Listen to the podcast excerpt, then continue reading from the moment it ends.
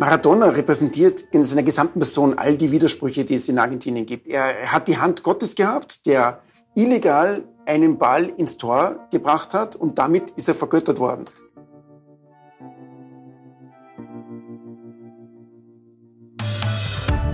Ja, Diego Maradona. Wenn man über Argentinien spricht, dann kommt man bei ihm einfach nicht vorbei. Und damit hallo zu einer neuen Folge von Austrias Überall zum Export-Podcast der Außenwirtschaft Austria. Es sind gerade schwere Zeiten, wir werden aber dennoch mit unserer Geschäftsreise nach Argentinien wieder Einblicke in fremde Kulturen geben.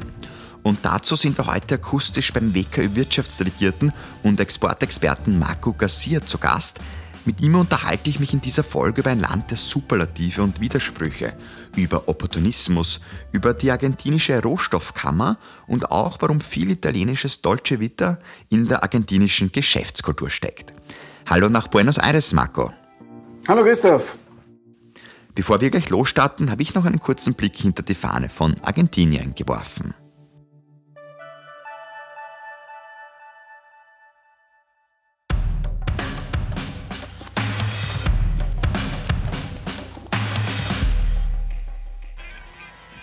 Gott ist ein Argentinier. Dieser Spruch wird nicht nur nach der letzten Papstwahl gerne zitiert, sondern ist bis zu einem gewissen Grad auch Teil des argentinischen Selbstverständnisses. Genauso auch, wenn es beim gern gesehenen Smalltalk um das Thema Fußball geht. Ja, Maradona und Messi, die wenig überraschend einen ähnlichen Status wie Papst Franziskus haben. Überraschender ist da wohl schon die Erkenntnis, dass der atemberaubende Touristenzug Drena Las Nubes, also der Zug zu den Wolken, so weit in die Anden hochfährt, dass Ärzte mit Sauerstoffflaschen mit an Bord sind.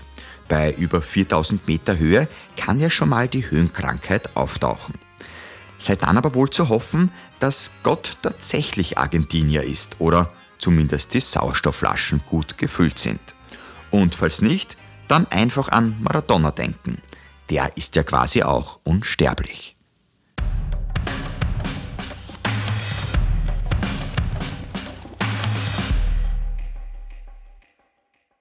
Lieber Marco, wenn man den klingenden Namen Marco Garcia hört, dann denkt man natürlich gleich an Länder wie Spanien oder Argentinien. Und jetzt hast du ja auch spanische Wurzeln. Und wenn ich jetzt eins und eins zusammenzähle, dann müsste es für dich ja sehr leicht gewesen sein, dich in Argentinien akklimatisiert zu haben. Ich meine, Spanisch wird ja dort auch gesprochen zum Beispiel. äh, ja, tatsächlich auf den ersten Blick eine, eine tolle Sache, bei unserem Beruf vor allem, in einem Land leben zu können, wo, die, wo man die Sprache spricht. Ne? Und äh, ja, also ich bin halb Spanier, das also von daher ähm, sollte es eigentlich relativ leicht sein, sich in ein Land so zu akklimatisieren. Aber vielleicht ein paar Beobachtungen diesbezüglich, was Akklimatisierung betrifft. Ne? Ich glaube, es war der Karl Kraus, der einmal gesagt hat, es ist die Sprache, die uns von Deutschland trennt. Ne? Und wenn du das auf mich beziehst, ne, und du sagst, okay, ich bin halb Spanier, äh, sprich äh, fast muttersprachlich Spanisch und lebe dann auf einmal in Argentinien, hat das ungefähr dieselbe Logik. Dasselbe, was Karl Kraus eigentlich mit, dieser, mit, dieser, mit diesem Vergleich sagen wollte. Ne? Und, und um etwas noch mehr zu verstehen von Argentinien, ist also ganz interessant zu sehen, dass der Argentinier eigentlich ein spanisch sprechender Süditaliener ist. Das heißt, um auf die Akklimatisierung zurückzukommen, wer von uns fühlt sich nicht wohl in Rom, Neapel oder Palermo, Sizilien? Ne? Und dann sprechen wir mal vom Wohlfühlen, das ist immer eine Sache, aber die Mentalität eines Süditalieners ist nicht zu vergleichen mit einem Spanier. Das heißt, man sieht schon, Spanisch zu können ist noch lange nicht so ausreichend, um Argentinien zu verstehen. Ne? Steckt denn eigentlich viel Dolce Vita im Argentinier drinnen, wenn ich jetzt das so von den Italienern umlege? Ja, definitiv. Also ich würde sagen, vor allem Buenos Aires ne, ist, würde ich sagen, die Stadt, die lebendigste Stadt, die Stadt mit der besten Lebensqualität in nicht nur Südamerika, sondern ganz Lateinamerika. Jetzt bist du auch mit den Argentiniern sehr viel im Geschäftsalltag unterwegs. Wie würdest du denn sie da beschreiben? Sind das welche, die sehr schnell zum Abschluss kommen, die mal vielleicht eher so ein bisschen eine Anlaufzeit brauchen? Wie kann man sich das so vorstellen? Das ist eine schwierige Frage. Argentinier sind, reden es nicht gern und hören sich immer ganz gerne selber reden. Also insofern ist so ziemlich jeder Geschäftskontakt, also von Schnelligkeit gar nichts, gar nicht irgendwie stark ausgeprägt. Aber was schon interessant ist, es ist immer unterhaltsam, immer interessant, immer lebendig. Ne? Also es wird sehr viel geredet, es ist auch zum Teil sehr ineffizient. Also schnellen Geschäftsabschluss würde ich nicht sagen, aber es ist immer unterhaltsam. Das hat auf jeden Fall diesen Effekt. Unterhaltsam ist, glaube ich, auch ein gutes Wort, wenn man an Diego Maradona denkt. Also ja, das Symbol Argentiniens, wenn man so möchte. Ähm, ja, war ja auch so ein bisschen ein Sinnbild der Superlative. Einerseits der beste Fußballer der Welt, vergöttert worden. Andererseits so sehr viele Eskapaden gehabt, von Drogen angefangen, ähm, stecken sehr viele Widersprüche drinnen. Aber in Argentinien ist er trotzdem immer sehr verehrt worden. Ist das auch so vielleicht ein Sinnbild für das Land, dieses, ja, dieses Superlative, aber auch dieser Widerspruch auf der anderen Seite? Diese Verehrung, was du erwähnt hast, die ist ja nicht nur in Argentinien, sondern dort, wo er auch lange Zeit gelebt hat, in Neapel, ne? Italien. Also wie der Tod von, von Maradona dann verkündet worden ist, sind Freunde von mir aus Süditalien in Tränen ausgebrochen. Also jeder Fußballfan ist natürlich emotional bei dem Thema gewesen, aber sowohl in Argentinien als auch in, in Italien hat das einen extrem starken Charakter gehabt. Ja, und Maradona repräsentiert in, in, in, in, alles, in seiner gesamten Person all die Widersprüche, die es in Argentinien gibt. Ne? Er, ist, er hat die Hand Gottes gehabt, der illegal einen Ball ins Tor gebracht hat und damit ist er vergöttert worden. Er hat unzählige uneheliche Kinder und ist beim argentinischen Papst in, in, in Rom ein- und ausgegangen.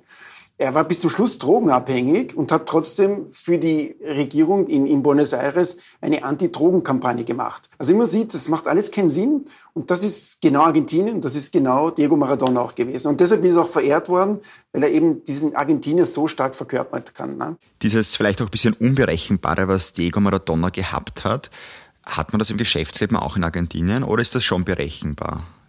Das kommt darauf an. Ich meine, die, die, die, an und für sich die Geschäftspartner in Argentinien sind sehr seriös. Also hier muss man auch wieder unterscheiden. Also die reine Unternehmenslandschaft, das ist eigentlich relativ seriös. Was eigentlich sehr unseriös ist im Land, ist der Staat Argentinien. Das heißt, hier ist es einfach unberechenbar, welche Importvorschriften es gibt, welche, welche, welche Devisenvorschriften es gibt. Und der Staat macht meistens äh, einen Strich durch die Rechnung, sowohl den argentinischen Unternehmern als den, den österreichischen Exporteur. Also von daher, der Geschäftskontakt zum Argentinier, zum Unternehmer ist eigentlich sehr angenehm, sehr seriös. Aber dann gibt es eben diese andere Einheit, der Staat, der sehr, sehr eigenwillig agiert hier.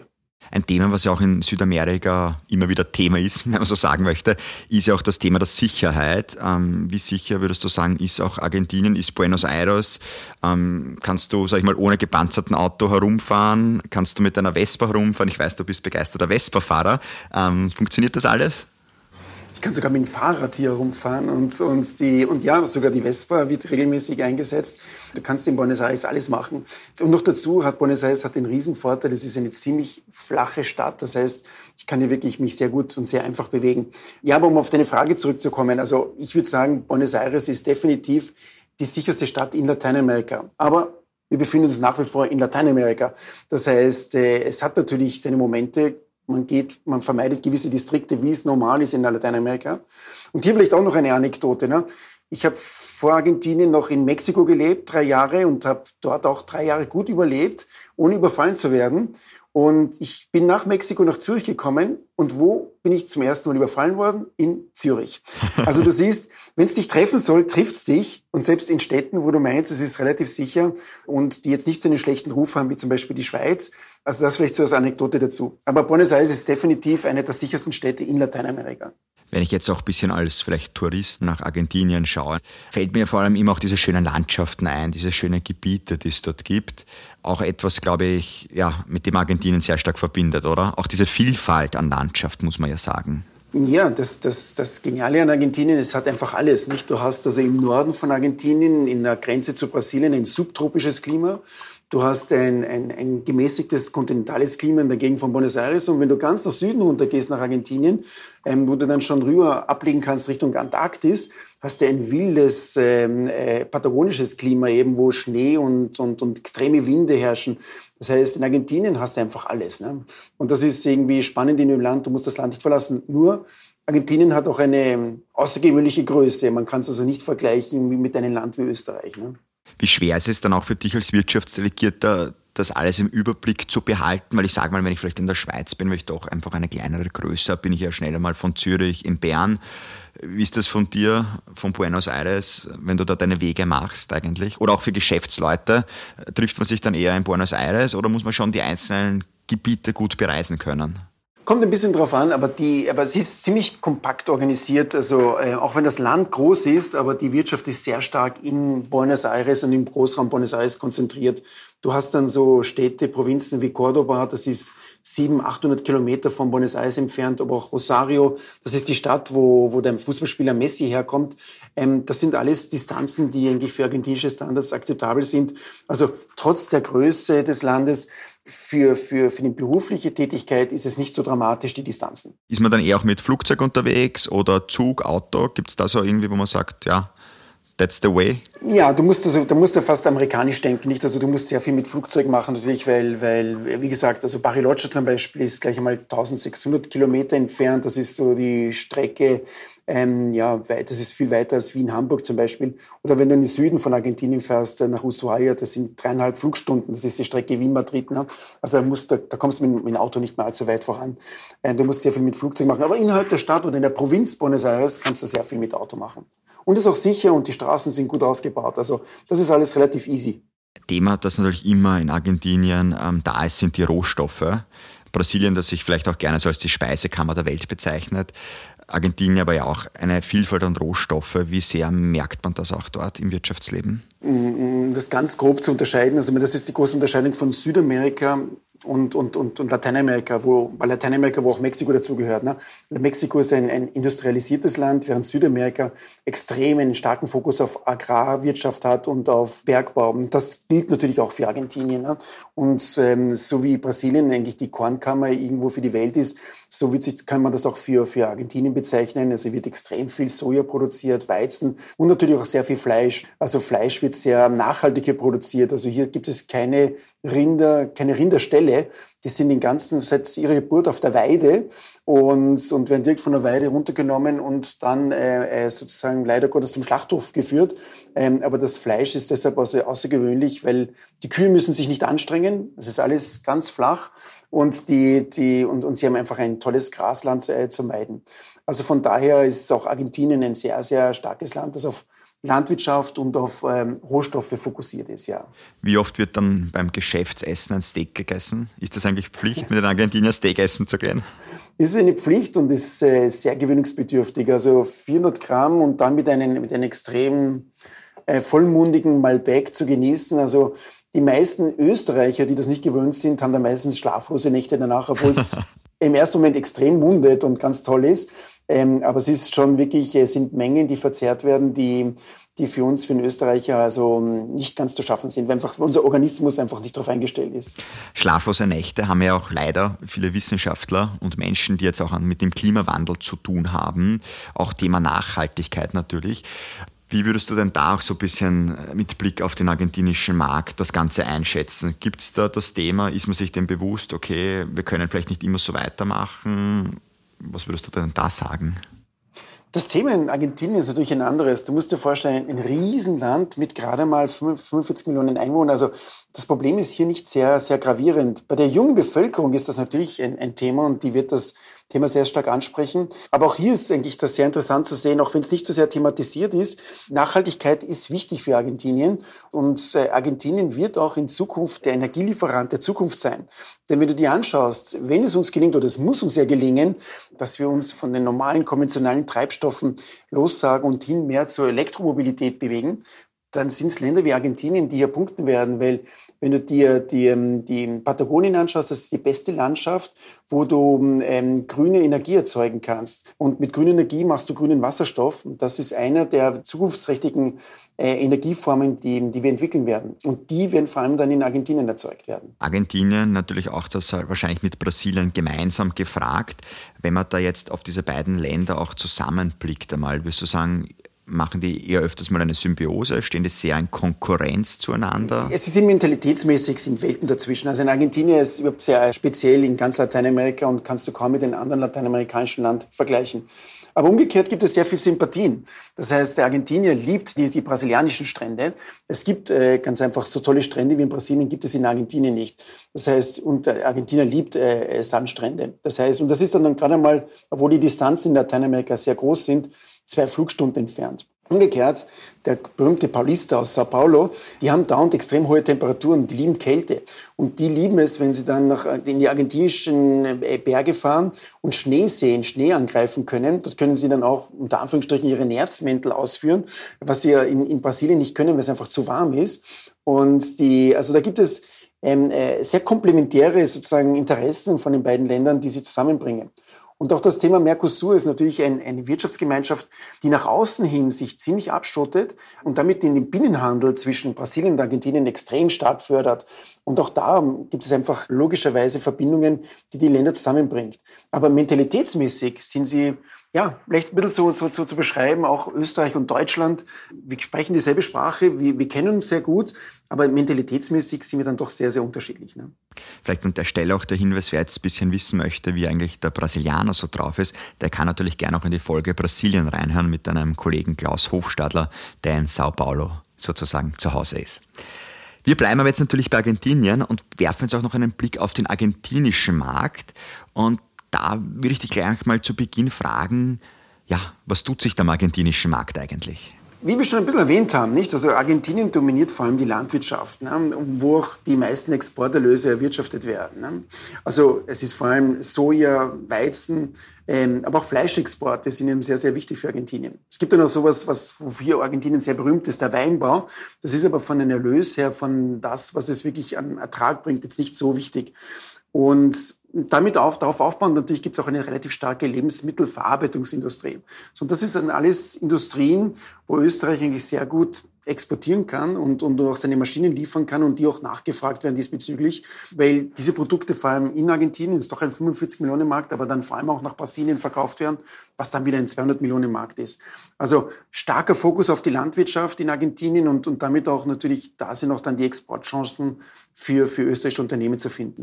Kann man auch sagen eigentlich, dass man über Argentinien, jetzt wenn man österreichisches Unternehmen ist, in die anderen lateinamerikanischen Länder, ja, dort auch Geschäfte machen kann?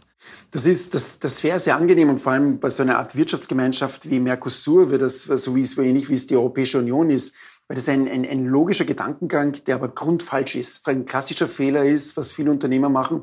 Sie sagen zum Beispiel, ich habe ein großes Geschäft in Brasilien, Sao Paulo und mache von dort Argentinien mit. Es ist einfach, die Märkte sind für sich, vor allem Brasilien, Argentinien, so groß, dass eine zusätzliche Marktbearbeitung von den einzelnen Ländern heraus überhaupt keinen Vorteil bringt. Ne? Also die, die, das ist ein, ein, ein, das, wir raten immer sehr davon ab. Ähm, ist aber naheliegend, das kommt aus den Gedanken heraus, wenn ich in Österreich bin, ich bin relativ schnell in Italien, ich bin relativ schnell in Spanien, äh, in Spanien, in, in Deutschland, in der Schweiz, äh, Tschechei, Ungarn. Also wir können uns ja irrsinnig flott bewegen in Österreich und, und dieser Gedankengang, den wollen wir immer ganz gern überwälzen auf andere Länder. Ähm, Im Fall von Argentinien wäre das ein großer Fehler. Wenn ich da jetzt Fuß fassen möchte im argentinischen Markt, wo muss ich denn da ansetzen? Muss ich da mit dem Chef überhaupt reden, dass sich was tut? Wo kann ich da beim Unternehmen mal anklopfen an der Tür? Oder wo werden da die Entscheidungen getroffen? Ja, jetzt nehmen wir ein österreichisches Unternehmen dafür. Die Geschäftsanbahnung ist relativ ja, muss man sagen, schwierig. Ich meine, es ist überall schwierig. Auf jeden, alle meine Kollegen werden das ähnlich beantworten. Das Thema einfach, was, was Argentinien betrifft, ist, dass du bedenken musst, dass es sehr viele Restriktionen gibt beim Import. Ne? Das heißt, ein Argentinier hat, hat bei jedem Produkt, das er importieren muss, braucht er eine Importgenehmigung und, und bei der Bezahlung braucht er auch eine Genehmigung, um an die Devisen ranzukommen. Dass man das ein bisschen spürt, man sieht das jetzt äh, auch bei der Problematik mit Russland, mit der Devisenbewirtschaftung. Die argentinische Zentralbank sitzt gerade mal auf einen Devisenreserven von ungefähr zwei bis drei Milliarden US-Dollar. Ähm, das ist nicht viel Geld bei einer Volkswirtschaft, äh, die, die ungefähr um die 60 bis 70 Milliarden importiert jedes Jahr. Ne? Das heißt, man, da sieht man, dass der Kampf um, die, um den einzelnen US-Dollar und, und das macht es eigentlich so, so schwierig, ein, ein, ein, einen Geschäftspartner zu finden, der noch wirklich in der Lage auch ist, das Produkt zu importieren. Das heißt, Interessenten, alle unsere Produkte, Skier, ähm, Mountainbikes, ähm, äh, aber auch an, andere Konsumgüter, äh, würden einen reißenden Absatz hier finden. Das Problem ist einfach für die argentinische Firma, wie schaffe ich es mit diesem Bürokratismus, diese Produkte ins Land zu importieren. Ne? Jetzt bist du natürlich ähm, als Wirtschaftsdelegierter mit deinem Team dort auch Türöffner, Wegbereiter. Was sind denn das auch die Anfragen, die eigentlich tagtäglich auf deinem Schreibtisch landen? Sind das genau solche Themen? Gut, wie kann ich da mein Produkt eigentlich auf den Markt bringen? Oder sind es auch eher mit Themen, gut, wie bekomme ich da überhaupt mein Geld? Wie schaut es damit aus?